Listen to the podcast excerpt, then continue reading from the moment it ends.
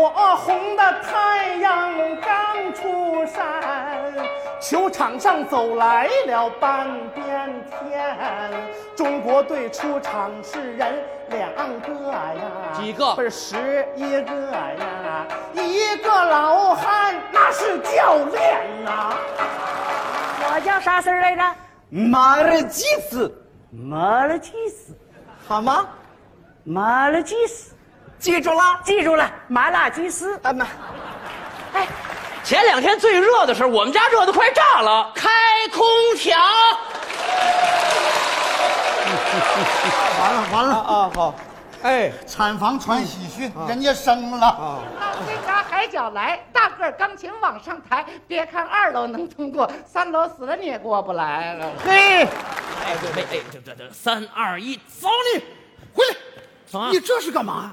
我给我儿子抬出去，干嘛抬出去？穿成这样你能走道？哎呦，我的妈哟！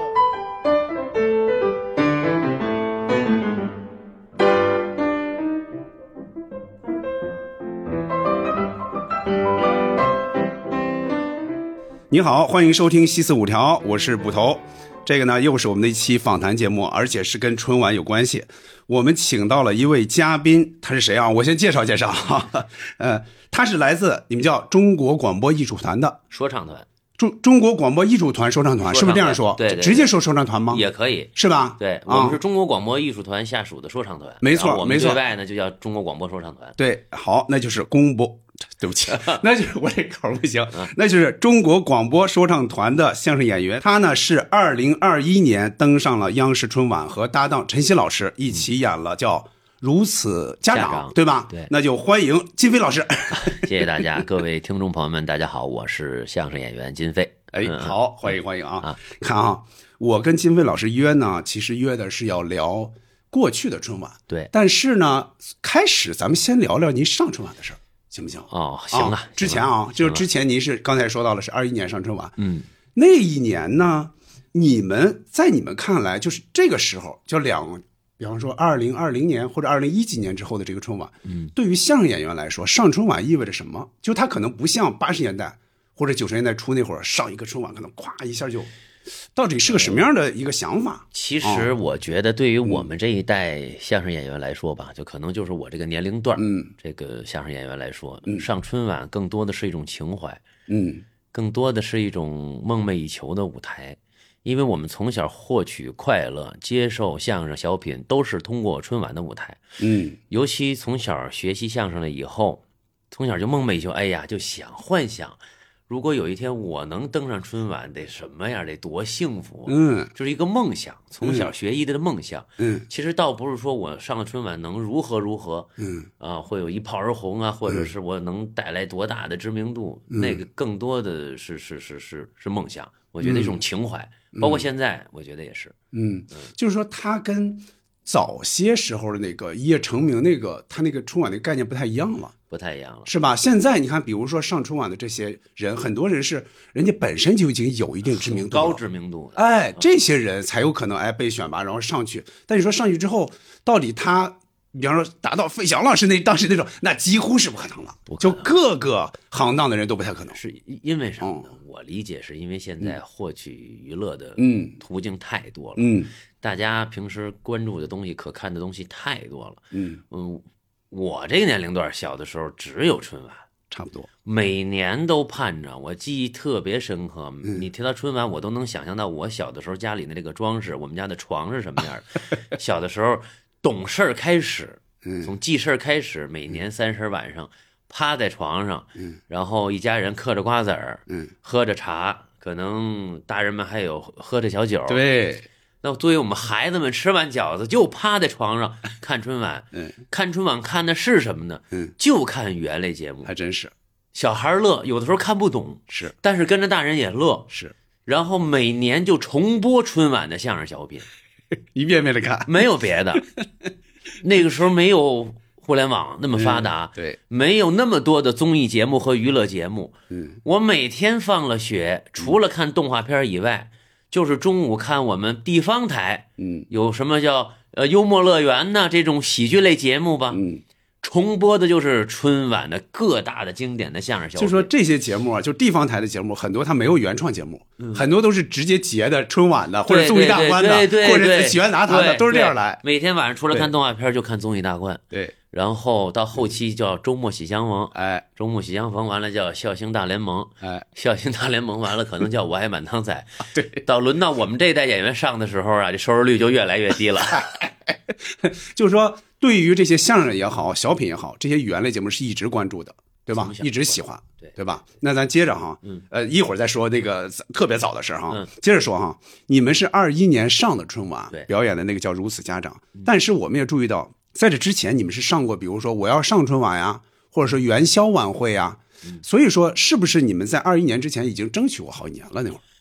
啊、呃，如果没记错的，最少也得五年，冲击了五年了，哦次了。就说每年都要拿出至少一个节目来进行一个审审审核或者什么对对，通就是报审嘛，报审。啊，审查嘛，嗯啊，都没成功。然后在这之前上过元宵也，对，我就看你们是上过元宵的，所以我就想，上过元宵的节目有两类，一类是就是说春晚春晚没哎没中央界，再一个就是新的节目嘛，对吧？对对对对哦，所以能看出来，就呃就是非常有可能的是，就是元宵节目基本上就是你那一年的冲春晚的节目，差不多可以这样说，对吧？嗯其实？二一年以后，你像二二年、二三年，我连着两年元宵专业户，那都是 对，很遗憾没那就是说，如果这样说的话，那您相当于从差不多一四一五左右就开始冲了。嗯啊。一一五以后。一五以后，那到现在也有连上和不上也有七八年时间了，就是说有有对吧？有有有，嗯。我们是有一年一开始没敢想，还认为自己是个小演员，嗯，突然有一年就接到了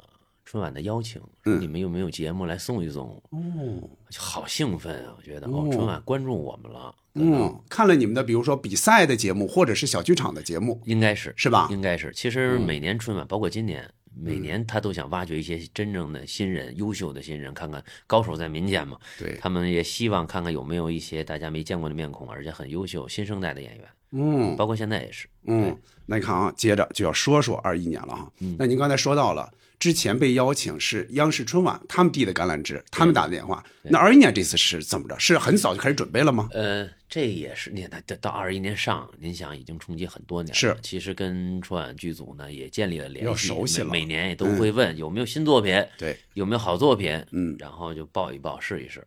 二一年这个节目还还真的是，我觉得机缘巧合吧，也可能是命运注定。嗯这个节目是他们他们他们之前关注过，嗯我之前在别的平台上演过这个节目，但是不是这个版本。嗯然后他说觉得你这个孩子的题材挺好的。嗯家长这个题材挺好的，报这个试一试。我说好啊，嗯问这既然有现成的，要比重新创作要轻松的多一些。对对对对对对嗯然后就就把这个题材报上去了，嗯报上去了，经过几番修改，还是真的是比较顺利的。嗯上的这一年反而比每年都都要顺利。就是说，我们普通观众看到的，比如说这个人上了春晚了，或者是那年没上春晚，就这个我们认为的困难，可能跟你们真正经历的困难不一样，对吧？有可能经历了那么多的困难，有的演员到最后一两天被咔咔掉了，这种情况是有的。太有了，对吧太有了。嗯，对，就是嗯其实也谈不上困难，嗯那就是一遍一遍的改，嗯一遍一遍的改，然后压场，嗯创作熬夜，这是很正常的事儿。嗯有尤其有有有一年熬得特别狠的时候，哎呀，真的这这这这，家人几乎见不着我，哎呦，就是醒了只几乎也睡不了多少。那是一直在影视之家待着，是不是？我们哪儿都创作，不不一定非得在影视之家。有时候我哦们根据我们演员的阵容，包括我们编辑的阵容，我们会约我们自己的地方，或者是就近在哪儿，时时刻刻，嗯，随时听召唤。车上就在就就就也在聊这个事儿，吃饭也在聊这个事儿，嗯，然后一遍一遍的嗯。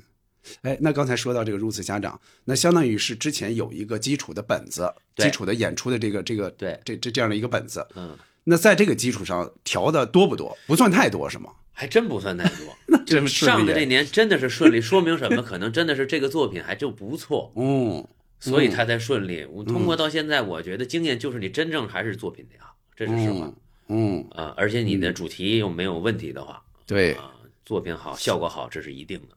因为我们在当晚听的话，我们就会有一个什么感觉，就是说它是很多家长的一个痛点。对，对对，就很多家长都面临了这样一个情况，对，对吧？所以说，就是这个其实也是你们这个最早这个点子是怎么来的？是你们的生活，还是说朋友给你们讲的我？我的生活。这个春晚这个版本其实是我两段相声的结合体，嗯嗯，是一个是跟上下级关系似的。嗯，我先创作的一个节目叫《我想要个孩子》，哦，说的是你想好了吗？嗯你想要孩子，你可想好了？然后第二个节目呢叫《如此家长》，有了孩子以后，就各种孩，子上学以后你怎么样？嗯呃，两个把最精彩的部分和包袱总结到一起，而且它整个贯穿的主题和和内容也都是对接的。哦，呃，因为春晚的要求时长也有限嘛，啊，你不可能呈现那么多。对，是通过我是有了孩子以后，我开始关注孩子的。最早我想要个孩子这个节目，就是我跟晨曦的生活。我有孩子，他没生孩子，哦，他年龄比我大，但是我要孩子早，他也要孩子。嗯，然后我们就聊，嗯，我说那个想好了，我的亲身经历是什么？我说这个，嗯，包括怀孕以后，这孩子还没有出生，嗯，你幻想的有了孩子以后是什么样，跟这孩子出生以后什么样完全不一样。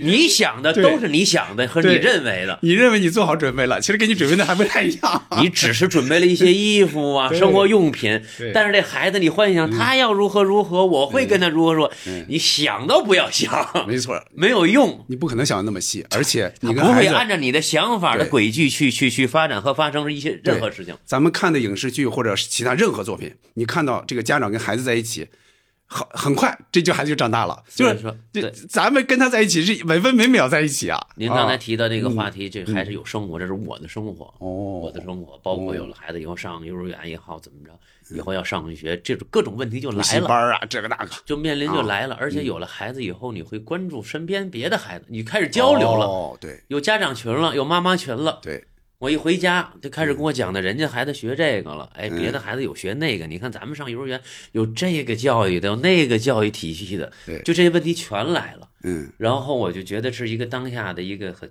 很大的一个共鸣的题材，是，所以创作这个节目。这个节目是是是也算是自己的生活。嗯，那要这样说感谢，我的女儿，对我们家那也是女儿对，但我们那长大了哈嗯。这个能不能这样说？现在能不能想起来，就哪一些包袱是你们在其他场合演过的，但是春晚觉得，哎呦，这个好像放在春晚上不合适。现在能想起来吗？有这种吗？嗯，没有，就时长问题。哦，就是时长问题，因为我创作相对内容上没有什么特别所谓主流媒体不能播的东西。哦哦，所以说就时长，就是说给你们的时间您，最后可能也就不到十分钟吧，应该有十多分钟，十多分钟十多分钟。嗯其实我那严格来说应该在十一分钟到十二分钟之间。那可以了。其实可以了。其实像是在春晚上，你想想，能给到十分钟以上的，其实没有特别多。对，其实而且那年为什么说是顺利呢？嗯，你看有一点啊，你每年不上的时候呢，没能成功上的时候，就是每一次审查也好，汇报也好，包括连排，嗯，每次结束以后都会有意见。哎呀，咱调到这儿，对那儿再改改那儿，那儿是不是差点意思？这儿包袱可能弱一点，那句话听着别扭不别扭，就会各种的小细节的问题。对，但是那一年到还没到联排的时候，审查基本上已经过关完了以后，嗯嗯，领导就跟我说不要再改了，哦，一个字儿都不要再动了。就哪怕你想到一个好包袱，不呃用加了。不不不不用了，不不，很稳了。就是这不要再，他有的时候啊，嗯会会出现这种问题，嗯，都想更好，对，没有最好，只有更好。那我就希望三十晚上一定通过最大的努力，争取给观众更完美。但虽然达到永远达不到完美，但是希望给观众更好的一个状态和节目嘛。对。但有的时候会会改改改飞了，你还得提一样嘛，这不一样吗？宝贝儿，怎么了？加海鲜俩字儿你就不会了？你对海鲜过敏了是怎么着啊你啊啊？你爷爷不就是卖海鲜的吗？你过来过来过来过来，这么说这么说，说你爷爷有一百斤海鲜，卖了七十斤，还剩多少斤？五十斤，怎怎么剩五十斤呢？爷爷卖剩五十斤，奶奶卖剩的还多。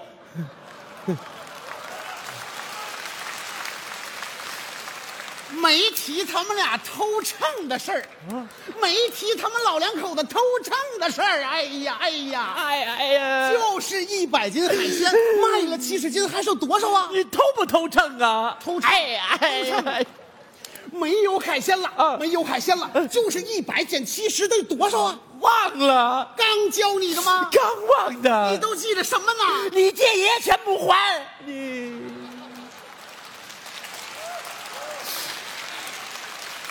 算，啊哎，我刚才教你算一遍。哎呀，该叫三遍。一一一百减七十，一百一一百减七十，各各各位零减零，十位不够借，找谁借？找爷爷不借，哎。爸爸，爸爸这题太难了，太难了，确实是太难了。爸爸。爸爸，你卖海鲜的时候，你为什么要偷秤？我我们之前有过这么一个包袱，当时给领导都看傻了，谁出的这个主意？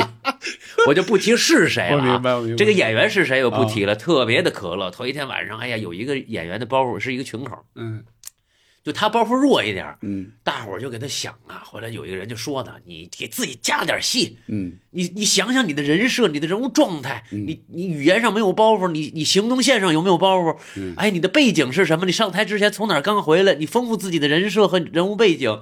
哎呀，给他想啊想了一大堆，就外我们所谓外插花的东西，给他扮上，化成什么妆，穿什么道具。第二天满心欢喜，大伙儿觉得很可乐，还连夜跟道具下道具，我们要这道具那道具，道具也挺生气。这时候了，哪有这么临时要道具？第二天那道具还挺凑合，嗯但是能给你找来已经很不容易了。嗯，当那个演员刚把这道具呀、拿起来戴身上，嗯，还没上台的领导就懵了。你你们先过过来，这是什么东西？这是我们心想的，能加一包袱。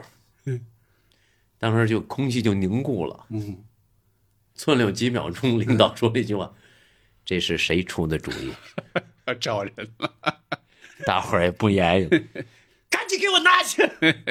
这个是在就是说又要呃三审或几审的时候吗？还是什么？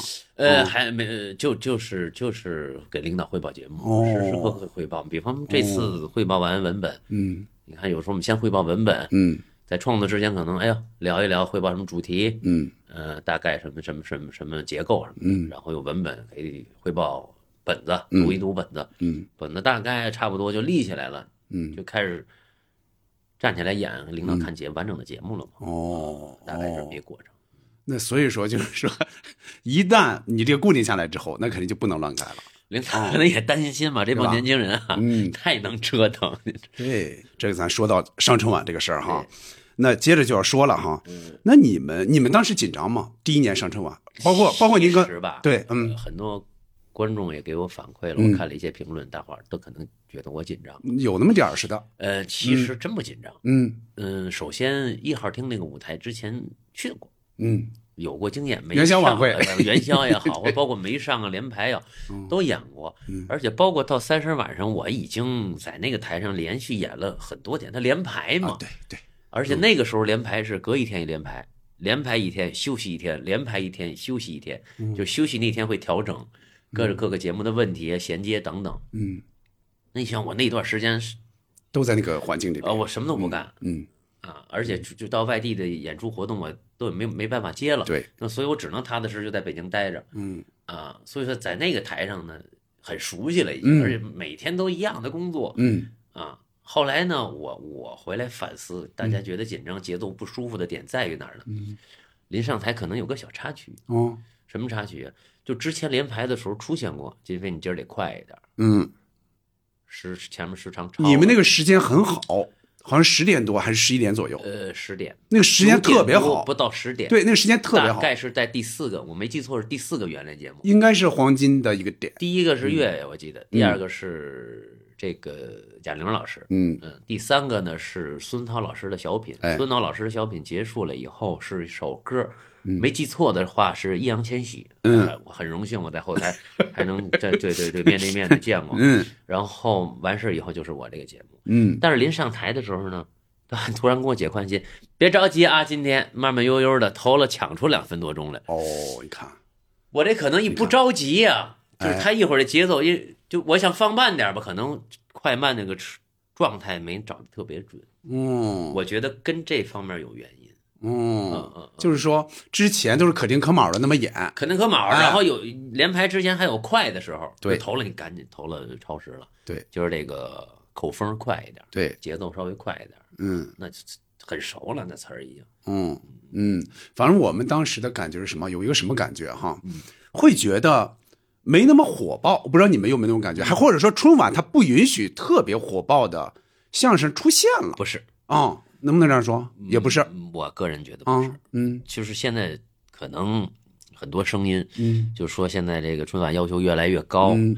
观众的欣赏水平也越来越高啊，互联网的介入、短视频的介入，每天这个碎片化的喜剧笑点越来越多，嗯。各种的理由。但是我嗯。个人认为，我永远是在自己身上找原因，嗯。嗯。不是不允许出现了，我觉得就是还不够好。嗯嗯，我个人是这么想的，就是你想加个大包袱，也不能再加了，是吧？也不是不是不是不是，嗯。就是你自己没没那作品没有那么真正的那么好。你比如说啊，我们一看，就当天晚上三十，我一看到你们，哎呦，我说太好了，他们俩上了，嗯嗯，又是老乡，又是我也看过你们线下呀，啊啊啊。啊，然后我说真好，就期就有所期待，出现那种热的快炸了那种大包袱啊，怎么？太热。哦，你们家热不瞒各位说，最热的时候，我们家热到什么程度？啊？前两天最热的时候，我们家热的快炸了，你知道吗哦？那你开空调吧？嗯，开空调啊，把空调开开不就凉快了吗？开空调管用吗？你热，你可啊，要不然你烧锅炉，嘿，大爷，没听懂吧？什么玩意儿没听懂，别说话，我跟大伙儿聊会儿天儿成不行？啊？你聊你啊的，就前两天最热的时候，我们家热的快炸了。开空调啊？当然你开空调了。怎么着？空调这俩字儿你听着特生僻是吗？啊，明白了。呃，条件稍微差一点，买不起空调，没关系，买不起空调买个电扇买不起新的买个旧的，嗯买不起旧的你买个坏的，拿手摇着不也有风吗？这么着，使点劲稍微，是不是？没听懂吧？什么玩意儿？没听懂，别说话，我跟大伙儿聊会儿天儿你聊你的，前两天最热的时候，我们家热的快炸了。开空调。这词儿好，把空调开开。你有病啊！一句话这这叨叨三遍，说三遍了，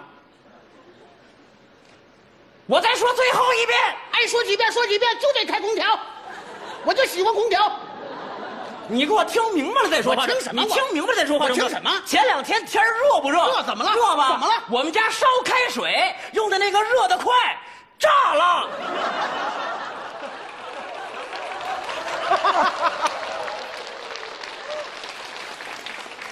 哦，是是烧水的热得快。炸了！啊，是是是是，你别喊了，兄弟，你别喊了，吓我一跳啊！不是你你开开空调，期待那种但是你看，就你就会感觉他他是不是就是这个作品这个主题带有一种呃呃教化的，或者说叫叫有也不包括孩子嘛，所以你不能开撒得太开，是不是有这种关系？嗯嗯我是属于自己鞭策自己型的，老在自己身上找原因，解决自己的问题。但是嗯真的也会有，呃，一些客观的原因。这不是说我为了自己这个效果不好找一个理由啊。嗯那个舞台上，同样的节目在那个舞台上可能都会削弱。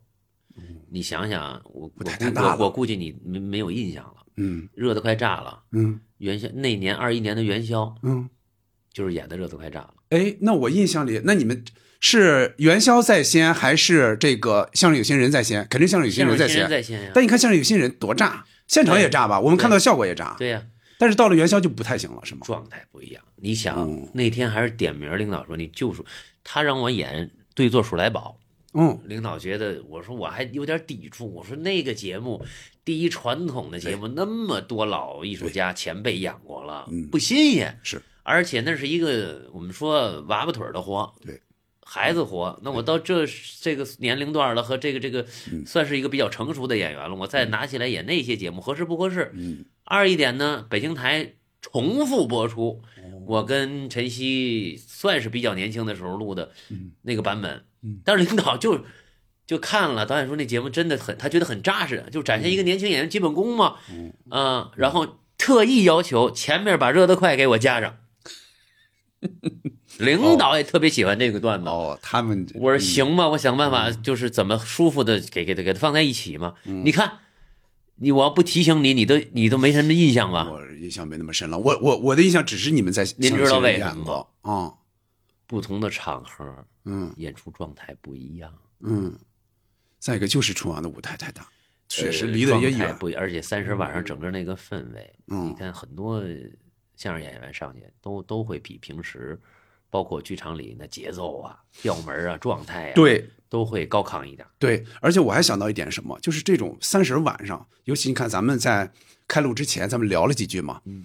现在的很多人看春晚的状态跟之前不一样了，他不会就是说，哎呦，我一本正经，每分每秒都盯着你们，而是他在比如说吃着饭、喝着酒、干着别的事儿，他在看。这种时候，如果你这个你这个作品，你这个内容，如果你想表达一些什么，或者说有些东西说特别细，你不细听，你听不明白他在说什么，这种情况，这种作品就吃亏。对，他有的那种，哎呦，特别外不放，专注，没错，就是。专注。我小时候是怕，就怕错过一个。对呀。包括哎呀，这歌我大人有时候评论这歌可不好听。嗯。我这歌儿，哎呦，那英今年唱一个这个歌啊，嗯。是吧？刘欢这个歌好听，嗯，特别的专注。但但是他那时候没网啊，有网上估计当时实时热搜也都上了。是是，但是那个时候很重，反正我作为小孩来说很专注。嗯嗯，我印象最深那么多经典，尤其我们作为唐山人来说，最关注就是赵嗯赵丽丽老蓉老师，好骄傲啊，好亲切呀，唐山话，没错，那是期待呀，对唐山话担当，对啊，所以说现在这个状态不一样了。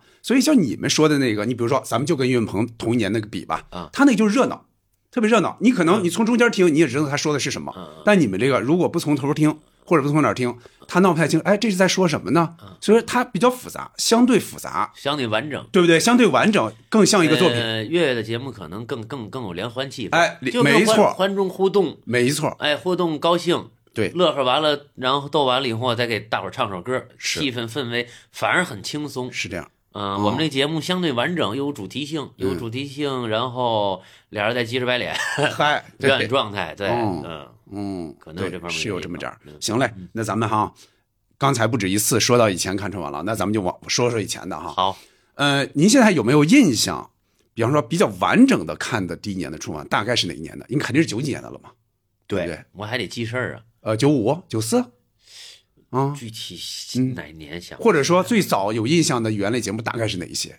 赵丽蓉老师的。最深刻，啊，像什么如此包装，呃，打工奇遇，嗯。这都是经典的，嗯。呃，然后应该有印象的，还有一年江先生那个相声，那是我记得，如果没猜错的话，嗯。第一次跟戴老师合作，哦，那说那应该是球呃球将球踢球的那个，是将球是吗？哎，叫你其实你不懂我的心，哎哎，还有一个那个是什么呢？嗯这个这个我就印象挺深的那个，姜老师跟戴老师说那个哦，大爷那个，你踩我呃脚吧，踩脚踩我脚，我我已经记不太清，虎口、嗯虎口遐想，那那你没赶上，后来你但是我小时候反复在看，啊，就是他在重播的时候肯定会演嘛，啊，重播率很高，嗯，包括牛群、冯巩老的节目，哎印象非常深。嗯，瞧这俩爹是不是我小时候？瞧这俩爹应该是大概九八九九年左右，哎就是他他们基本上快快裂了，呃，嗯这个瞧这俩爹，那拉洋车是在头了，在后边呢？呃，后边拉洋车是在瞧这俩爹之前，拍卖是九三年左右，你看拍卖我还有点印象，哦，拍卖谁谁的头发。那您那会儿还可能还没上小。学呢，哎那有，看那拍卖其实有点印象对哦中国足球队一年来有了长足的进步。一个外国人毫无利己的动机，把中国人民的足球事业当成他自己的事业，这是什么精神？这是远道和尚会念经的精神。同志们，人家师大爷是洋和尚啊，但我们认为，不管是黑和尚、白和尚，只要会念经，就是好和尚。石大爷这根头发是在我们中国变白的，是为了中国变白的，所以我们要把它永远的留在我们中国。呃，石大爷，请您放心，我们就留一根儿，就不多留了，因为您脑袋上也不富裕。小孩儿懒嘛，我印象特深。嗯我印象中，我脑海里永远有一个忘不掉的画面，就是我趴在床上枕头上看春晚。那就是最开始有可能是，比方说看着看着睡着了，哎或者说怎么着，可能看不到十一二对，因为。赵赵丽蓉老师猴儿到后边，哎，到那时候扒拉我，哦跟家长说，您得叫我啊。想想想想，赵丽蓉出来了，真就真就这样。所以赵丽蓉老师真是汉汉林老师，对，嗯黄宏老师，嗯都都都都印象特别深。本山老师，嗯那都特别关注。嗯其实本山老师是从什么时候开始呢？就是跟小崔说事儿那会儿。这个嗯其其实，在之前嗯是看赵丽赵丽蓉老师，嗯然后后来就是赵本山老师。对，因为赵丽蓉老师到九九年他演完那个叫《老将出马》之后，他就不演了，然后然后后来又去世了嘛。，对，呃，后来呢就是赵本山老师一统天下了，大概是那种。呃对对对对对嗯对，真是那种小品上我是说啊。对对对，嗯，那就是对语言类节目一直很包括侯耀文先生当年，我估计都没赶上，跟那个嗯，打岔，打岔是八七，那肯定没赶上。还没有对他后来说过京九演义，嗯，京九演义是春晚吗？是春晚啊。京九演义就是为了当时应这个京九线儿嘛，我知道啊开通嘛。大段的台词，哎太难了，那个对，就评书范儿嘛，那个是。虽然包袱少，哦但是能有在台上那种气势，能把它呈现出来的难得。大家都觉得没包袱呢，没包袱的些相声更难说。其实我之前跟跟一个朋友还在说呢，其实侯耀文老师他的真正的就是他的代表作，其实不在春晚上。哦，对其实你像什么小站联欢会，谁能想起来这些啊？一看就是应景的。双学日本戏哎，你看，没有录像，嗯我我不知道，反正我没见过，嗯我就听录音。嗯施圣杰和侯耀文先生的这个嗯双学日本戏，嗯应该是在刘文亨先生从艺多少周年的那个晚会，哦，那个录音火爆在天津啊，火爆的程度，我就想，哎呦，我这后边谁接呀？嗯，他那会儿是火，太，刚才我提到一个施圣嗯那你说杰先生，嗯。印象特别深的《同桌的你》，哎，那小霞 嫁给他了，对，你看啊，又说到这个这个谁，施永杰老师，嗯。他大家了哈。但是你看他在春晚上也是没有太多的代代表作，对。好的那些小鞋匠啊，对，什么这这好多那好市长。呃对好市长恋爱历险记，这都不是在春晚上，对历险记，这都不是在春晚上的。嗯嗯，对，这个确实好像你看，如果这样说，好像只有像姜昆老师也好你，包括我师傅也是，王工啊，对。王千阳、李宗瑞，他上过一回，是一个联合的一次春晚。对，你看，但是换包装，哎，呃，这个大力牌皮揣子等等等等，都是在什么企谈呀，哎。呃，换包装是全国一等奖，哎，没错，是一个什么金狮杯还是什么那个一？等奖，一等奖。，对，现在很多人说起他俩来，都是都能记起来。你金斗先生也是，什么里根骚瑞啊啊，对对对，没错武松，打虎那都是相声大赛一等奖的作品。没错，嗯，嗯没错。你看，所以这样说的话，对于相声来说，嗯，他确实就是，咱这么说吧，您赶上的还真是没有赶上，像八十年代相声那会儿，那个在春晚上，我只说春晚上啊，比较兴盛的那个时候，一到九几年啊，相声就那个气势就被小品压下来，有点。我小时候真的流传这么一句话，嗯我不知道其他城市，嗯反正那时候没有互联网，嗯，普遍的老百姓聊起春晚，就这么一句话：现在相声啊，嗯干不过小品，看看，我跟您说一下这句话哪来的？哪来的？这句话是九五年的打扑克克里边说的，黄宏跟侯耀文先生，那算一个代表经典好。正好是一个管上，对 呀、所以说他们俩，你看，但是确实说完了以后，那几年在春晚上，嗯。真的就就那么几年嗯，没有好相声作品了。对，其其实再往后呢，嗯，李伟健、武斌的那个还行，呃对咨询热线。咨询热咨线，询热线出来是一个是一个起码是能记记住的。对。到现在是哪个哪个作品，对，是一个其实，在那个之前，就那一段时间，可能对，您有什么记忆吗？你看啊，我想我想说的是，你比方说从姜昆老师这儿说，嗯他其实是一个代表人物，他从你看最早就开始参与春晚嗯嘛，就开始说，开始主持。九十年代进入九十年代之后还行，比如着急，其实还行啊，嗯着急对不对是春晚的，着急是春晚，包括啊，我我最早咱们俩聊你们上春晚这个这个如此家长，我在看你们说那个时候，我都有点想起来着急。嗯，你看着急有一段就是跟孩子那对个那个关系嘛，小的时候是有一点说话怎么办？长大了说话怎么办？对，入托难，呃，对，然后小时候呢，跟女女女女孩，这个这个这个所谓的早恋了怎么办？对他长大了都不搞对象，你这着考急着急不上了？。对，啊所以说我在看你们那个时候，我有点想起那个来，那个算是比较稍晚一点的姜昆老师的在春晚的好作品了。再往后，他到哪儿呢？到楼道曲，楼道曲他是在春晚上《跟楼道进行曲》是我印象特深，有点印象是吗？不是有点特别深，那是九三年，九三年特别深，跟唐杰忠先生。对，这个是他在春晚上跟唐英老师最后一次合作。我就爱听，小时候就爱听，不懂包袱，爱听怪音儿，小孩儿嘛。你现在给小孩演出，你出一个怪音，他就乐。同志们，快放假呀！对，没错。怎么这味儿了？弹钢琴没法不这味儿。对，你看哦，这个有印象？请到天涯海角来，别看三楼过得去，四楼死你也过不来。就大概有这么几句词儿。哆嗦什么呀？是有呃三楼无论如何过不去，怎么呢？看着害怕。什么呀？楼道口那拴着一只狗，嗨，虎视眈眈的望着我。啊旁边，哎呦，这都什么？有猴，这箱子里有荷兰鼠，这墙上还挂着一个八哥，张着嘴跟我说话呢。说什么？请到天涯海角来，大个儿钢琴往上抬。别看二楼能通过，三楼死了你也过不来了。嘿，你看他，从他这儿来看，他已经是进入九十年代中期左右。看他这块就基本上没有什么新作品好作品了。他没有，如果说有其实后边还有一段，还相对我觉得还啊，哪个？三十年前、三十年后那个，那个那就那就比较晚了，晚了。那就晚了，那应该是他等于是参加春晚三十周年左右，那就是一四年左右。您想一想，嗯。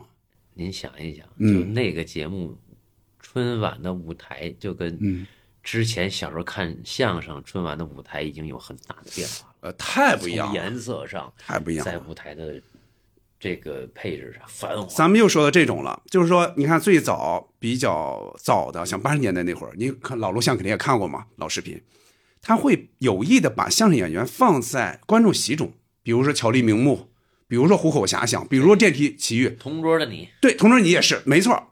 你看那会儿是这样安排的，呃刘俊杰先生跟赵岩老师的那个找找毛病那个找毛病，对，这都是这样放的。现后来呢，呃，是哈文还是谁是有意放过小舞台的啊？对，有那么两年，，对，语言类节目小舞台剧在一号厅，对，直接切信号，在那个一千的那个演播厅，我们叫一千的演播厅。你看那样是试过几年的，但是发现呢，好像也就那样，也到不了之前联欢那个那个那个那种状态了。所以说，就是这个舞台就使得就是观众和这个演员，就是相声演员要说的是啊，那种互动、那种亲切感就少了。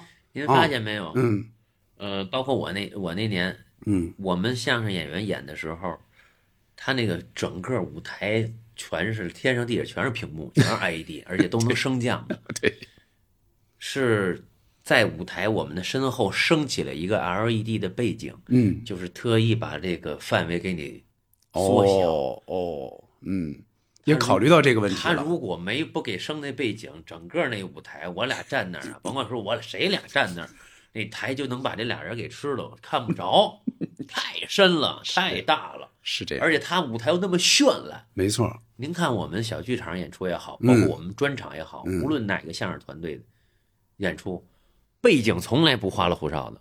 没错，有 LED 的话，就是打一个 logo，嗯。要不然就一喷绘的背景，干干净净，嗯，颜色喜庆一点。对，甚至有的台太大，两边侧边还弄出几层那种，哦他把那聚气儿。哦，为什么踏踏实实让观众听就看演员，就听节目，千万别闹腾，别分散。对，台上摆点花，摆成一个八字形，正好把俩演员哎，给突出到中间，对也就这意思。嗯，哎，对我刚才还忘说一点，就是说那会儿如果说九十年代哈，就是你小时候成长那个年代，如果说九十年代能够有一些人听到了些好相声，那可能在春晚上也就是牛群疯狗，好多人印象就是他俩。我还非常喜欢一段啊，冯先生的节目，嗯。我觉得堪称春晚经典的哪个？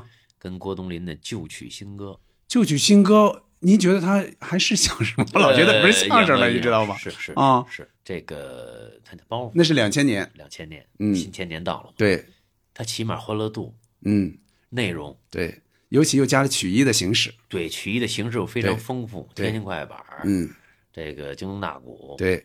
嗯，嗯，是是是，都放进去了，对对对。对，为什么呢？还是想嗯。它主体还是两个人站那说，而且还有一个很清晰的，嗯。这个我们要表达的线在里边。一条线把这些才艺也好，把这些艺术形式全串在一起了。嗯。嗯，你你也没觉得就是很硬吧？说这加的太硬了，没有这种感觉。嗯，他呢，反正他当年相当于是他第一年跟牛群老师分开嘛，他开始还还有一个小帽子，就是说，嗯对这个呃牛牛哥让他忙他的，我来陪您过年，啊不然有那么一句嘛？缝了一下，对啊，然后从那之后，应该是他们应该是更多合作，但是再往后就演的就是小品了，但是那一年确实还是还是相相相声，还是相声，只不过比平时那种相声热闹一点儿。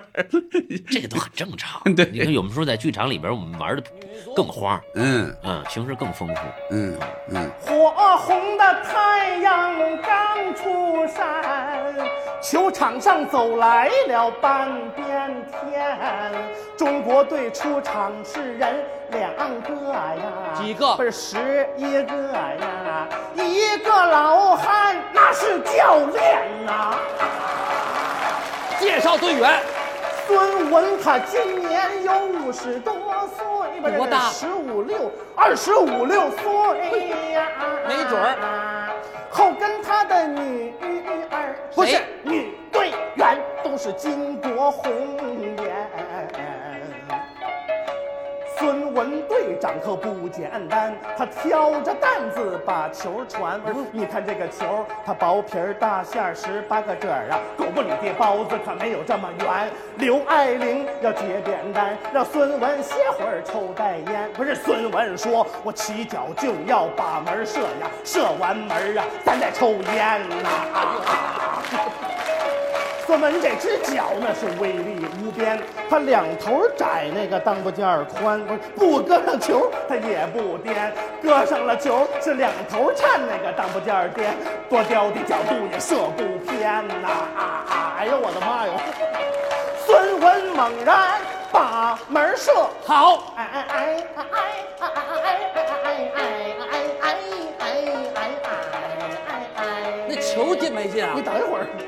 啊，只见这个球哎，怎么样奔着那个门儿哎，我不问你进没进哎哎哎哎哎哎哎哎哎哎哎哎哎哎哎呦喂哎哎！你要问这足球进没进呐？下回转播接着谈。哎哎哎哎哎哎哎哎哎哎哎哎哎哎，那如果让您说啊，能够说那么三段、三段、五段的感觉，在您心目中是春晚上的相声精品，大概能说哪几段吗？有吗？嗯是从我小时候看过以后，还是我呃看过？都行，都行。您如果觉得从 从您开始看，哎，有点评不出来，那就往前说一点。你看马也先生《行宇宙香烟》就很哦，那是多好啊！这个这个，我估计是永远永远是经典。对他太联欢的感觉，他可能嗯不光是马先生一个人的能耐问题吧，整个那个氛围嗯，多舒服。但是马先生能耐还还还而且他那个特殊在哪儿呢？他一上来还不是说是演员的那种状态，他是个角色状态，一上来就是卖烟的那时候。生活，哎那时候春晚上还能点烟呢。哎，没错现在你敢想吗？没错。现在我们平时创作的时候啊，就比方说一什么包，这包可能可乐，但是就回头一想都不要想，这种包我想都不要想，要求不一样。时代在发展，社会在进步，可能要求越来越高，也很正常。就是我们为什么话还说回来，我还是找自己的问题，就你还是不够好，你再怎么要求你，如果如果有能耐的话，我觉得一定还能创作出在这个要求下的精品和观众能喜欢的。嗯，努力吧，希望是一个美好的。就是说，如果说限制，那限制可能一直都有，永远都有。只不过你不处在，比如八十年代，八十年代肯定也有一些限制，只不过你不处在那个那个环境中，你不太知道是什么。我就是不想给自己找借口，这个很好。再说一点，宇宙香烟，宇宙香烟啊，它是首先它是唐山话啊，对对对对对对对，这个你们听着也亲切。这个宇宙牌香烟呢，对 对，嗯啊，每每次我们都少印一张。那个效果太好了。现在宇宙南方机会难得呀，请您重速购买电视机，我们是发完了为止。那位说你厂里准备多少台电视机呀？跟你说实话吧，我预计今明两年呢还不会有人领走了。咋回事呢，每套我都少印三张。我觉得在我心里啊，《楼道进行曲》要比《虎口遐想》我印象深。那你关键你赶上了呀，不是不光是赶上，嗯就从我小时候来看这个角度，那就从内容上来谈，嗯，楼道进行曲对我小时候来说更有生活。他弹钢琴嘛，不光是不是他嗯。弹钢琴，我倒没生活，因为小时候钢琴这个东西想都不要想，没有那个条件。但是他楼道里边那个样儿，哎，哦。他就是我每天我们家住四楼，嗯，五五层的房子嘛，没有电梯，我们家住四楼，那种老楼，老老楼嘛，楼道里挂的全是自行车，各种的钢旧东西，蒜蒜辫子，呃，蒜辫子、腌腌酸菜的缸，大白菜，对，大白菜，嗯。嗯，倒是没煤。嗯啊。那时候我们都都倒是有暖气，就没煤了。住了，我小时候住楼房，嗯。但是你就能想象到啊，嗯。那石头都有。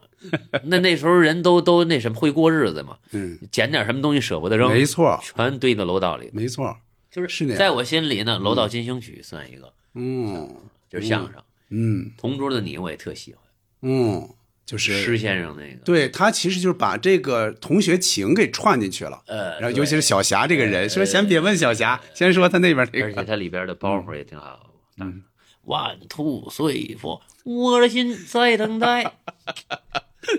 对 对，嗯嗯，同志的你，这是一个，一样一样一样的。我的演讲完了，这个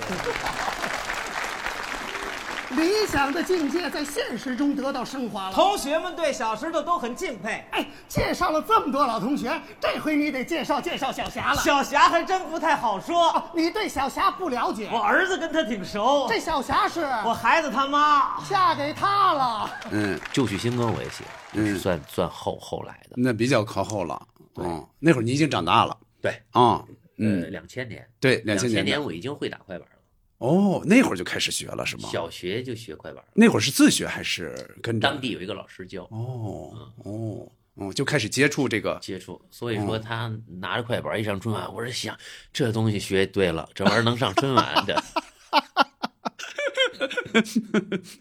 嗯，嗯，那这是一个那四个了那那对你来说，就是说还是比较新的这种，可能更更有感觉。老的你想，这《楼道进行曲》我也喜欢，不是那个那个那个《宇宙香烟。烟啊。嗯其实像侯先生当年就翻过头来，我从事这个行业，嗯。在反复看前辈的节目的时候，嗯，侯先生有一年礼仪漫谈是春晚吧？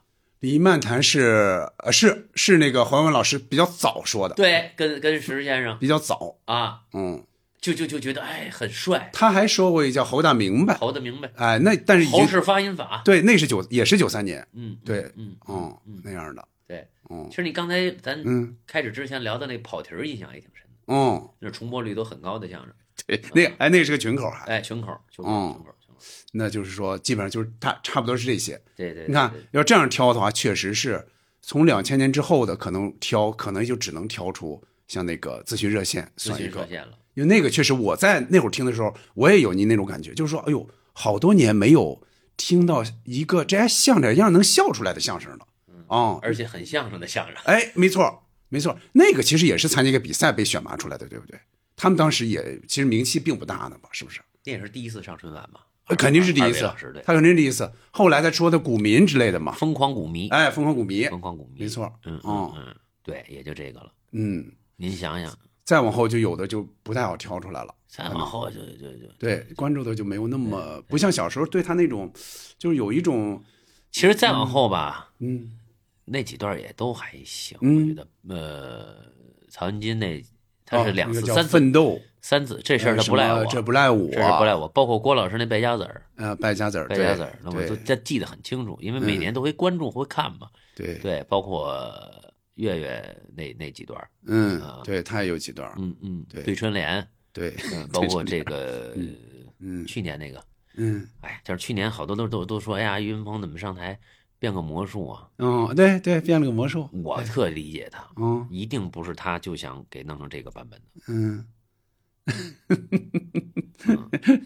有时候没有办法，嗯嗯嗯嗯，哎，那说完相声，能不能说说小小品？比如说赵丽蓉老师的小品可能就更多一点。哦，赵丽蓉老师刚才提那几段，从小就反复看，就是会，而且小时候我小时候流行 VCD、DVD，哦，还买过这些，家里的盘全是小品的，魏继安啊，黄宏的擦皮鞋，那这个有印象吗这个也早多早啊！哦，嗯，那相当于你通过 VCD 把之前的也都看了，看太多了。嗯赵本山老师最早期的小草，嗯，哦，嗨，一个人的那个小草不是春晚啊，哦，不是春晚，就是就是那盘，就是经典相声小品的盘嘛。哦，从小就喜欢小草应该是赵本山老师第一次登上央视，就是当时还没有上春晚，好像是八八年、八九年左右。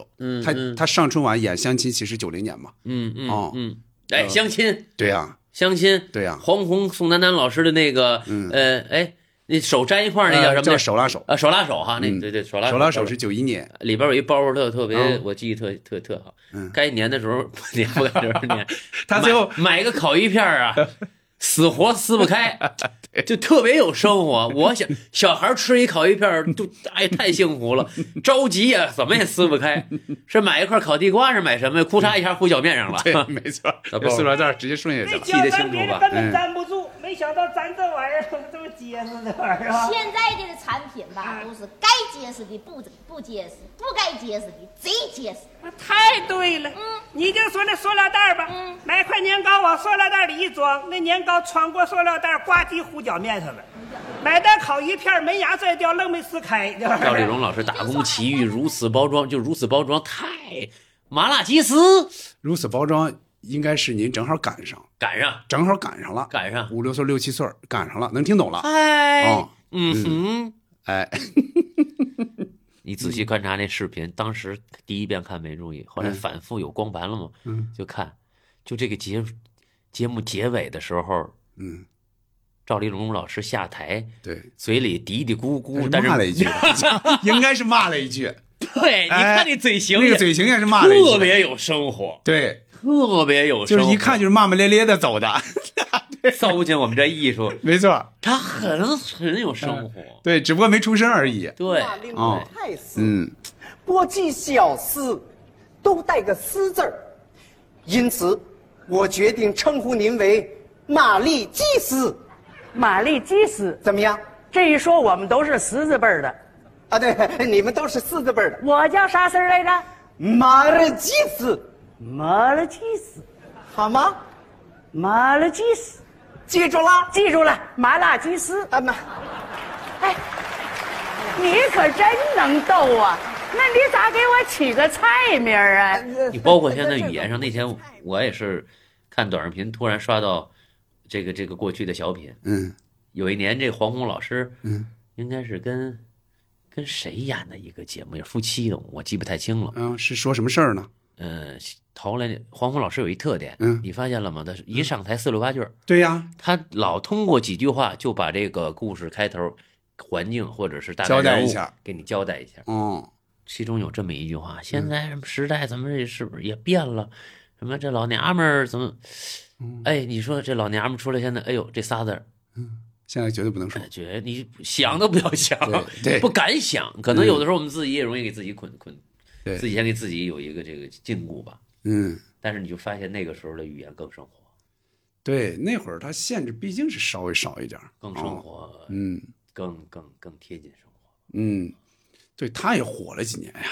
尽管现在好像就是说他说的少，但是他也火了几年呀。那黄宏老师也是必看的，包括手拉手，包括什么黄嗯多大嗯蔡明巩汉林、对刘群、冯巩、嗯姜昆、赵丽蓉、赵本山、郭冬临，嗯，都是儿时儿时的记忆。对，一说能说一大宋堆。丹丹老师，嗯对对对对嗯对，高秀敏、范伟，没错。太好。哎，回家啊，不是呃送礼啊，我觉得太好了。您说的送礼是拜年那个吧？拜年的那个，拜年拜年拜年绝对好拜年太好了，绝对好。嗯表演包括节目的设计，嗯，框架反转。现在我们老创作的时候老说反转，有的说嗯上楼，对，这一番那个是真没想到。产房传喜讯，人家生对他，他是这样，他是两番，其实是。这是一个好的喜剧逻辑。开始那番，他认为他呃这个这个降职了，或者说不干了，结果他就开始作，对，没错，他作的越狠，哎，他后边我们要付出代价。就死的越惨，没错，他的喜剧效果越越强越强烈。嗯嗯，有时候创作，我说这是好的我，学着有客人，哎好，哎好，哎哦哦，你放哪来？哎，完了完了啊好，哎产房传喜讯，人家生了。啊，哎对对对对对，该没事没事我说不让你来，不让你来，你偏来。这回咋样？骂呀？对，小样，我叫你耗子给猫当三陪，你挣钱不要命了。那你都怨我呀？问你怨谁呀？刚才我是不是上炕了？对，我是不是喝酒了？对你，还吃人家菜了呢？太对了。这可咋整？相声是不是跟这个比的话，咱们刚才说到了九十年代中期这种状态，就是好像总总也像是被小品压着似的哈。他相声是不是这种表演性，它就是偏弱，所以他有时候表现这种，比方说一个故事，他表现这种，呃反转也好，冲突也好，他可能展现就没那么旺盛，没那么强，也能不能这样说？题材问题啊，题材问题。嗯嗯，相声有天生的语言包袱优势，嗯我们的语言技巧，嗯对吧？我们而且相声还有一点就是它它更我觉得更轻松，而且人物跳进跳出，它可能出去的东西更广。对，嗯，还是就是加把劲儿，好好创作吧，别别老挑客观原因了。对，因为你看，我是从小肯定是听相声多嘛，看小品少嘛。对，但到后来确实是就会觉得，哎呦，可听的相声没有那么多了，包括春晚，包括综艺大观，包括选杂谈，没那么多了。后来确实有看了好多小品，嗯，那是，但是从感情来说，肯定我 我对相声非常非常有感情啊。嗯，但是从，呃，起码从很多人眼里，他一说一聊，好像就觉得，哎，小品。他那个比较外放，能看清楚这些角色、这些故事。相声呢，有时候你会，毕竟是个叙述嘛，很多时候嗯叙述的哎，他就会他就会可能没有那么直接，有这么一点儿。嗯嗯嗯，有时候也我们有人物活嘛，一上来自己带着人物，其实姜昆老师的很多绝对是带人物的。对，您看他《护我遐想》也好，着急这都是人这都是人物。其实都是人物活。他其实当时是树立了那么一个形象的，活得明白，这都是对，没错。嗯嗯嗯，其实是这样。对，嗯嗯。但是现那天其实我我嗯我我师傅最近身体不是特别好啊，然后有一次我陪我师傅去去医院，路上我们就聊天哎呀，我说师傅为什么呀？我说为什么现在出不来好节目、经典的节目啊？嗯，你看咱们一聊天，不光是春晚上，就是一一提起那个年代，我们前辈先生们那些年代，每一个年代，每一个辈分的演员，每一个年代，每一个年龄段的嗯演员，都能数出一批嗯优秀的经典的节目。是，嗯，可能这些节目观众已经遗忘了，嗯或者甚至很多年轻的观众没听过。但是对于我们相声从业者来说，我们可能我不知道是不是我们的情怀，嗯我都能数上每个人的代表作，哪个嗯前辈、哪个先生们好。对，我说师傅，为什么嗯出不了好节目吗？是是我们不够努力吗？嗯努力的还不够吗？还是我们还是真的是这个差很多？嗯，也不是。他说你们也挺努力的，也先生们也在看嘛。嗯，他说可能现在能说的东西太少了吧？嗯可能有这方面原因。这是我师傅前两天我们聊天嗯他的一些观点。嗯，其实也是，你想可说的题材，尤其能在嗯那么大的一个场合提的，对限制会比较多，对比较多。就讽的讽刺类的都少了。嗯，就春晚的定位，它那会儿不太一样了。你看打扑克，嗯，对呀有多讽刺。对呀、打扑克的话，就说他当然表现的是这两个人在火车上又又是这个装扮是吧？你看着是个小品，其实你说他是相声，他其实也是个相声，太像了，对不对他的啊字母哏嘛，没错，典型的字母哏，没错台词，哎，他的包袱逻辑设置，他包袱的结构，对，因为他那个里边，何耀文老师其实他相当于是个捧哏，嗯，差不多就是好像黄宏老师是个逗哏，其实是那个状态，嗯啊嗯，他表现出来是一个小品的样子，对对而已，他需要一个外化的包装，没错啊，没错，他更更直接、更快一点。是这样。如果其实你说这段把道具去了，嗯，把这些东西去了。咱聊天，咱模拟一下打扑克啊，打一会儿新型的扑克。嗯对咱们新型扑克，咱不按呃勾圈 K 这么来了，咱嗯来，咱玩名片，怎么玩名片呢？我再来着无实物表演，用口叙述，他也没问题，没问题，但是他可能需要观众接受一个过程，是这一下可能观众一下进入这个场景了，对，嗯，更更他那个的话，确实里边是有一些当时的现象的一些讽刺的，嗯一些一些他当时的一些批评啊什么也好，对对确实是有的。包括最后一个马家军那个打气儿的部分是吧？给大家打气儿鼓劲儿那个意思。其实那时候正能量也不显得那么对，不显得尬，对对，是这个意到思那。儿了，情绪到那儿。没错，哎，那你们上春晚跟之前你们感觉在看春晚有什么不一样？跟你们在比方说比赛或者参加一些其他的那些场合的这个演出，会有感觉有什么不一样？就是说我得首先一句不能多加，对吧？呃，对，就是发挥是绝对不行的。我们我们话叫死杠死口，死杠死口。死杠死口，嗯一个字儿都不带差的。嗯。啊。嗯。然后表演状态没有那么轻松，说实话，嗯，就那个环境下，你往那儿一站，就就就，可能是我还修炼的不够到，但是越往后会越轻松一点，哦。会提起半口气来。嗯，再一个，我还想到你们俩的表演风格哈，你看我们从 就热的快炸了就能看出来，包括你们之前的很多段子，就你们俩是有意的形成一种交锋，对吗？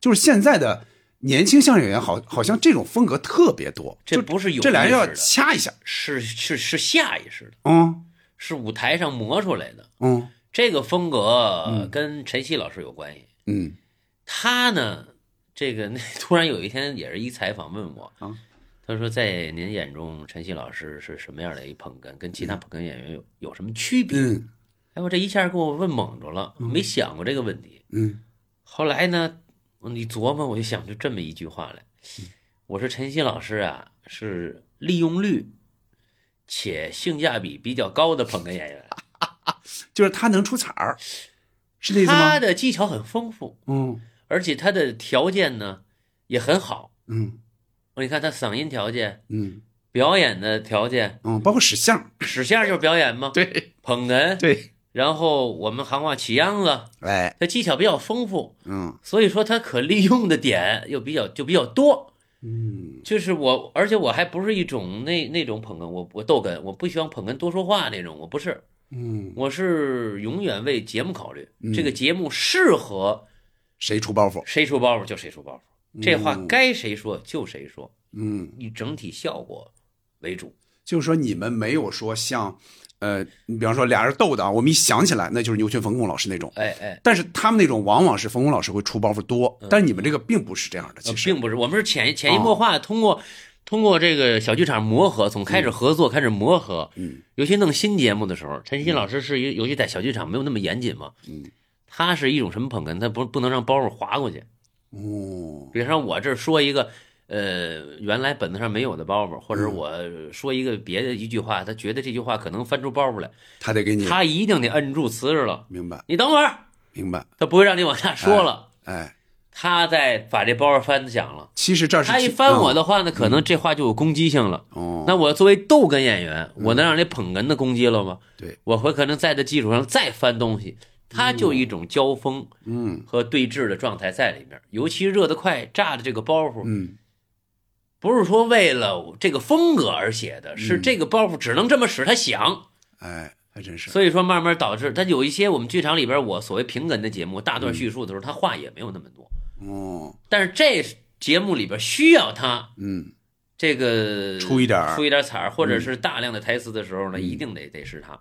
嗯，有时候我临上台老跟他斗，今儿观众可不好使啊，不好演啊，上来你先给我丢一个，老跟他斗，你才丢一个呢，丢一个就是上去先折腾一下给我，哦，因为我折腾啊没他折腾可乐，因为我形象比较正，是，就我折腾可能观众哎呀看着会尬，哎呦怎么他怎么这样？嗯，但是他那倒霉模样，你想想，尤其他有时候还出个怪声儿，对对那那人突然高八度了，调门突然。高。啊，我我是跟他说了，我说你嗯。趁着年轻，你愿意嚷嚷你就嚷嚷吧，啊，老了你想嚷嚷嚷嚷不动。反正感觉你们那个是比较舒服的，就是起码是符合你们的对。这种多年的表演习惯。就是每个搭档互相磨合，他有自己天然的一种状态。你们有十，今年第马上第十五个年头，马上第十五年了，都快。零九年嗯，下半年合作的，哦，你看这这这是非常非常马上到二四年嗯。就开始第十五年了嘛。嗯非常长期的搭档了哈。嗯那那就是这样说哈，你们在春晚上演那个《如此家长》的时候，其实也是带这么一点儿你们的表演风格的。对他也会给你呛呛几句他。进人物嘛，对吧到后边那大段儿那个嗯辅导作业的，一下两个人进人物嘛，哎，一个爸爸一个儿子嘛，嗯啊，然后我我起他嘛，嗯，那个风格。对，就是也是淡一点的。其实那个节目最成功的，从创作角度来说，嗯最成功的就是后半部分，对辅导作业这个是很有生活的。是他切合很多家长的那个痛点了，对谁都那样走过那个。痛点，而且还啊有一个小讽刺，嗯，就偷秤，啊对，就又影响出了家庭对孩子的影响和教育。那我得问一句了哈啊，偷秤这个你们是借鉴了马老的那个？没有，这个啊回响老师写的，这还真不是我俩写那的。莫非是他借鉴了？嗯，那那反正我好像有一次聊，真的可能有巧合在里边。哦，反正我一听我就一下想到那个单口了。我还真、啊我还我都不知道，后来有人提出来这个。对，我是想到那个了。对，哦，那那那没事，没关系啊。哎，那你看哈，其实我觉得你们俩这搭档，其实陈曦老师是比您是大那么几岁，对不对？对，所以说你们是，但是他又不大很多，所以你们俩是又有共同点，然后他又又能给你稍微压着点儿，大概是有那么个意思，是吧？对对哦对对对，你们走到一起有没有那种想法？就是说两个人又得，就是说这个事儿你得年龄差不多相仿，这些事儿你才能很多时候能能沟通起来。嗯嗯。再一个呢，又不能相差太多，因为一般来说是捧哏要稍微大几岁，可能给他稍微拖着点儿或者什么啊。这个东西就是、赶上了。对，我觉得就是一个搭档之间年龄不一样、或者性格风格不一样吧。嗯。一个方式方法。嗯。你看，好多前辈，你像姜先生跟李文华先生合作，那也相差当年对啊，就是他们顽童戏老叟嘛包袱形式。对，包括金斗先生跟这个陈永泉先生，哎，那也是老少组合。这个时候，你看之前在一次活动当中，我正好跟金斗先生我们俩一个一个休息间，嗯，呃，下午到晚上一大段时间连彩排，晚上带演出什么的。呃，这先生可碰着我了，哎呦，给我们讲啊，每次先生好多前辈们见着我们都都都抓紧时间给我们说说活呀，或者讲一些这个这个这个这个经历也好，为了激励我们嘛。他就给我聊到这个搭档这个问题了。那你看，他说我跟陈永泉先生，那我们是怎么一个合作的模式，或者是呃表演风格？嗯，那陈先生岁数大了，对，演不动了。这先生说：“你得再找一个了，因为嗯我肯定啊，我岁数这么大了，我早晚有一天我我我我演不动了，嗯你得趁着时候别断了啊！这多好的前辈，这是找谁？那我跟建华老师合作，他说我跟建华合作，嗯，那我是什么样？建华蔫根，对蔫根那么多，我怎么用他这个特点呢？嗯嗯，就是所以说，我觉得一个不同的风格，不同的这个处事方法，包括我跟嗯陈曦我俩的合作模式，包括我们之间的所谓的一些规矩，跟别人可能也都不一样。嗯，你们俩走到一起是因为你们是呃老乡同学，又是老乡又是同学，对吧？都是曲校的同学，对，呃，不是一届的啊，嗯但是学校那么就一共没有那太多的人，互相基本上都认识，嗯，然后又是老乡，嗯，然后这个这个毕业以后，其实我先来北京北漂了嘛，嗯。他回到家唐山工作，嗯。每年呢都能聚会聚会，嗯呃也没想过，嗯，然后后来有一年他可能工作不是很稳定，他那个跟相声一点关系都没有是吗？那个。有，嗯。这不光跟相声，跟什么都有关系。是在一区域的艺术团。哦。啊，你想他他团里他是骨干力量，嗯。嗯，除了说相声，嗯，演小品，嗯，呃，这个乐队的缺缺个吉他还得假模假式扒拉两下吉他，哎，这个安个灯啊，搬个音箱啊，哎，收个舞台呀，嗯，这都得干，那绝对是骨干。哦哦，对，但是他想说相声，想专门说相声，他上学的时候成绩非常的好，嗯呃，年级前几名这么一个名次，嗯呃然后呢，工作不是很顺利。嗯后来我一想，哎呦，我就我就突然有这想法了，我说咱来北京试试呗。嗯，您那会儿在北京是在北京北漂了好几年算是北漂，然后那会儿是主要也是说相声，还是在做也有也做别的唱快板。哦，就是从小学的。对，哦呃，我跟陈曦是我唯一第一个搭档，之前从来没有过。你们这个真是啊，天作之合呀！嗯，对我我我事儿哦多，我要求多。一般别人我合作吧，我觉得根儿上就不合适，就别往一块儿凑。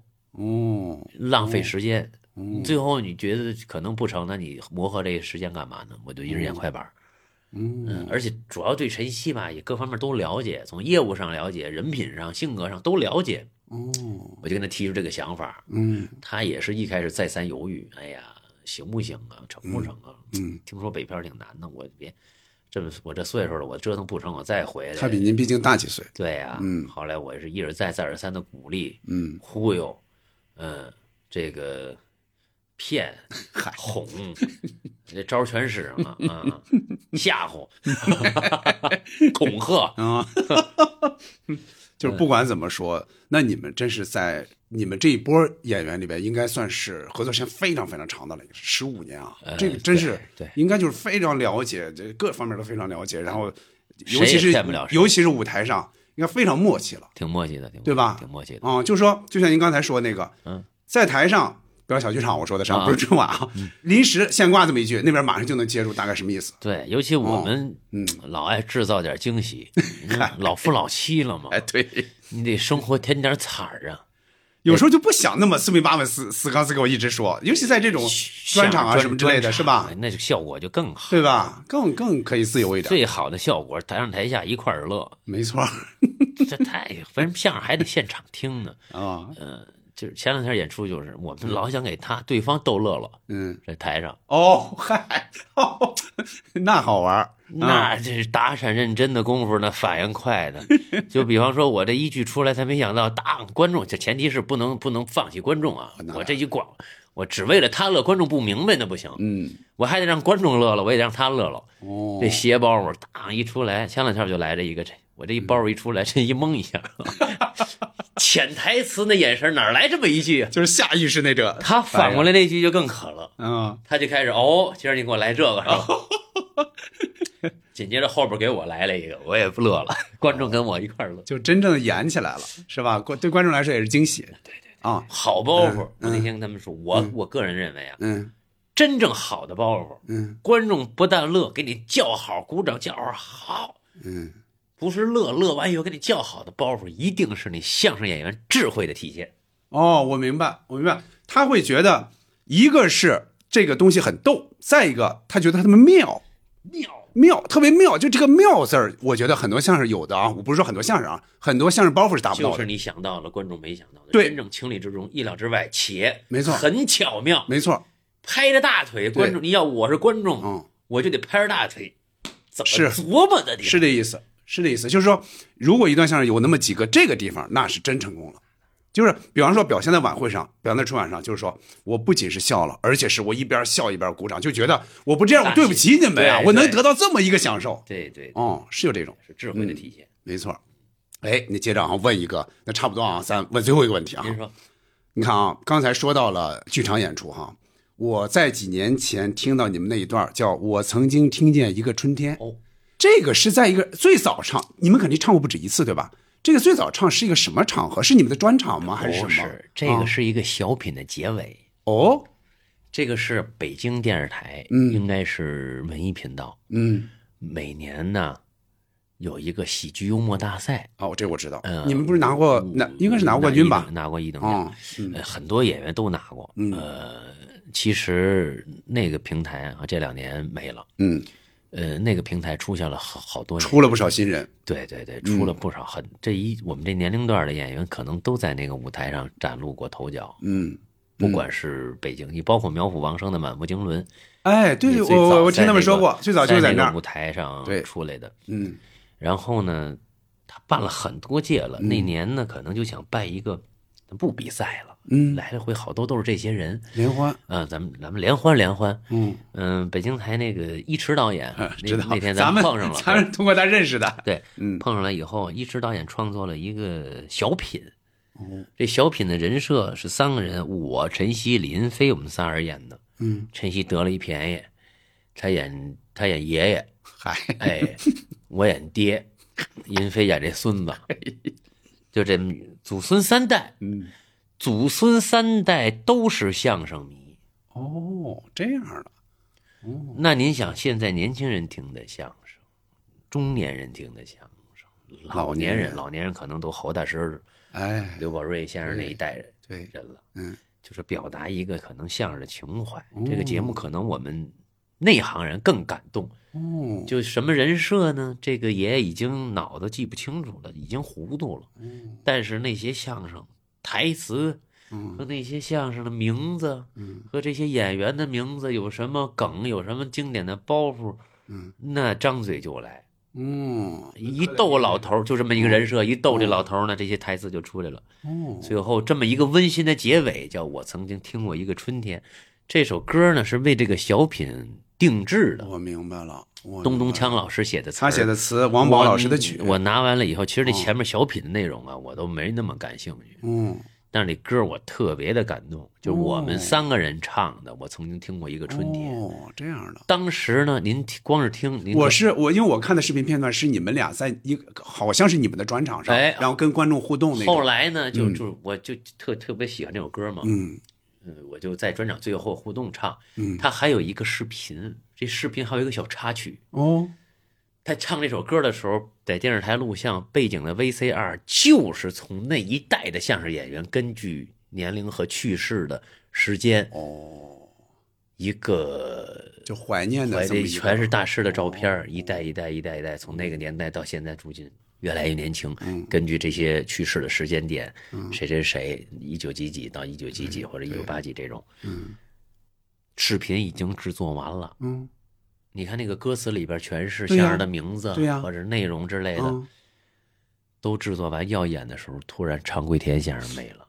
哦，那应该就是一八年的呃下下半年，临时又嗯加班赶点儿，又把常先生的照片放里头，我明白。又遗憾了。当天演出现场，观众可能没那么多感动啊，嗯，现场所有的相声演员老少，没有一个不掉眼泪的。嗯，包括那天有我记得王维念先生也在，嗯。关玲姐也在现场，哦。韦健先生、哦。刘伟先生，嗯。我印象中啊记不太清了，嗯。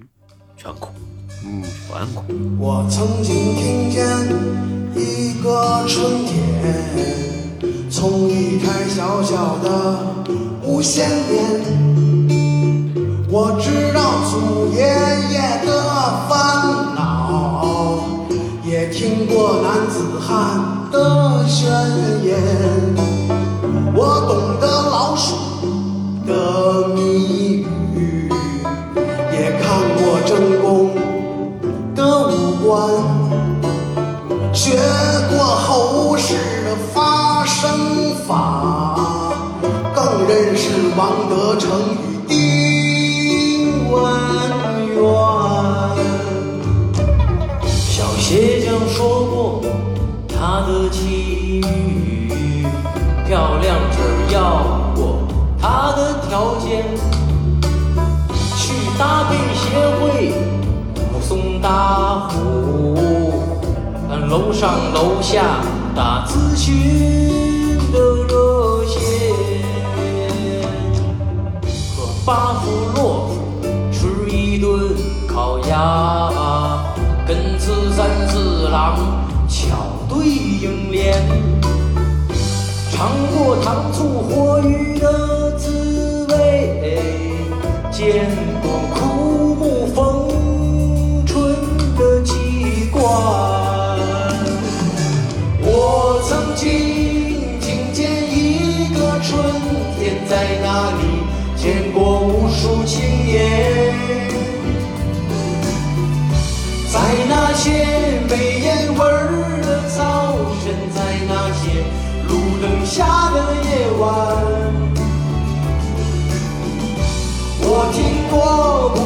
笑语欢歌，我听了不少心潮语言，他们都不像超级明星，一个一个就在邻里之间。就那一年，就包括常贵田先生在内，应该是走也都连续了走了好几位，就几个月之内，包括施先生嘛，嗯、对，连续走好几位，韦文华先生，哎，是不是那年？对，差不多都是那会儿。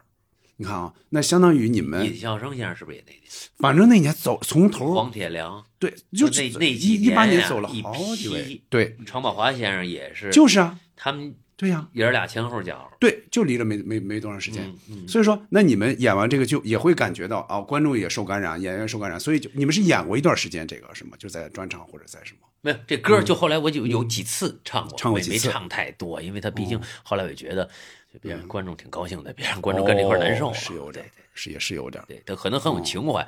对于相声迷来说，嗯，对于我们相声从业者来说，肯定会很感动，很有情怀。那您再说说，第一次拿到这个词儿的时候，就强总写这个词儿的时候，嗯大概是什么感觉？哎呦，这我全知道啊！哎呦对吧？你就说你都不用写书名号，我知道这肯定是哪个哪个，这是哪个哪个。这个，但是啊就典型给相声迷和相声对同行没错写的，没错，你嗯单纯的普通观众了解不是那么深的，他可能不懂。是，他是几代人相声经典的台词和没错，应该就是说，起码比方说对八零后来说，那应该是从小听相声，对他才能知道大概这一些。对对，哦，就哪一句哪一句都知道说的是什么。对对，哦，确实是我我第一次听的时候，我也我我首先是看的你们那一版嘛，啊但是我我一定要找找您说的最早的那个在幽默大赛上那一版，我得找找。您看看后面哦视频，那我得找找。看那个视频对照着哦歌词儿，嗯，这么一代一代的。对我我当时也我跟强总也表达过，我说这个太好了，我跟都都表达过，啊太棒了，太棒了。对，是那样，留下哎这么一个，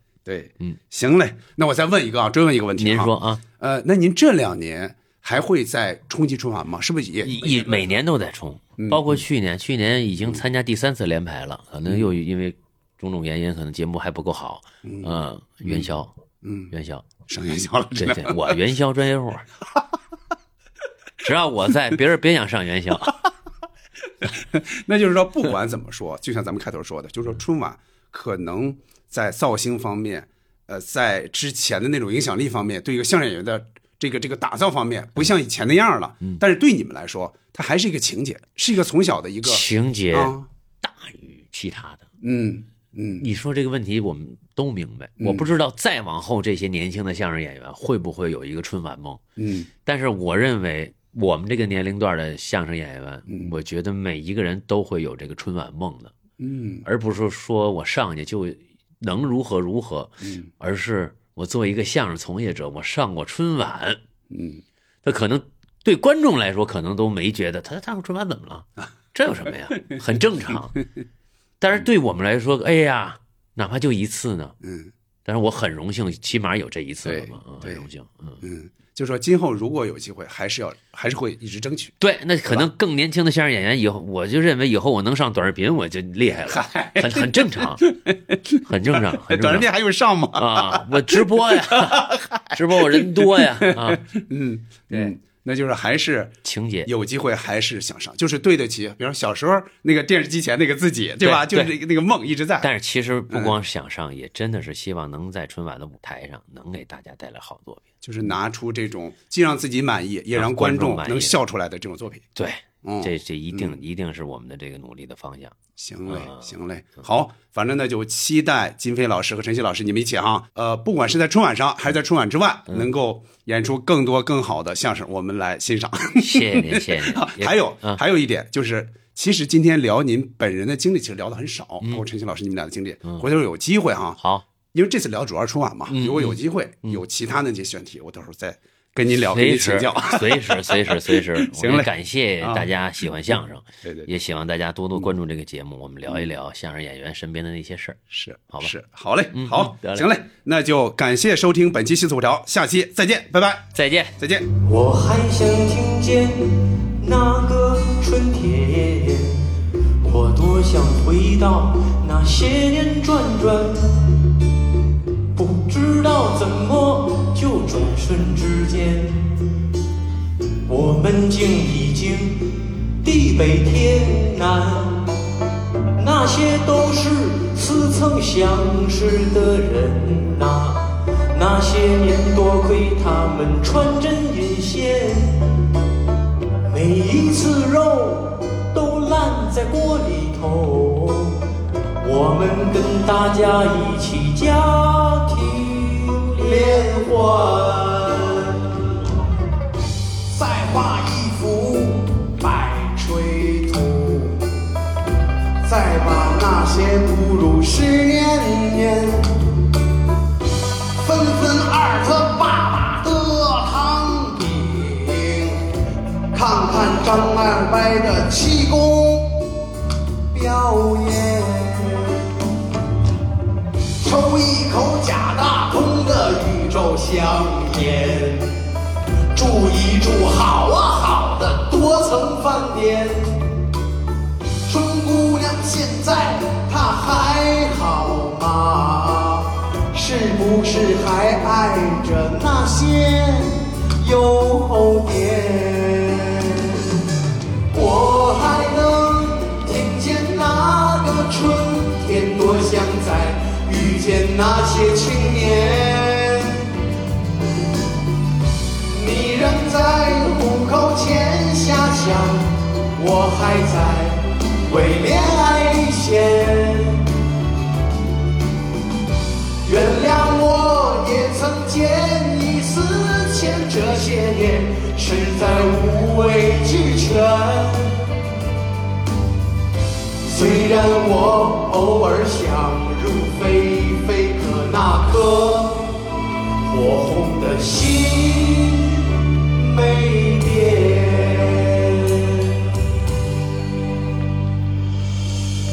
我还想回家那个春天，多想再遇见那些青年。你还在虎口前遐想，我还在为恋爱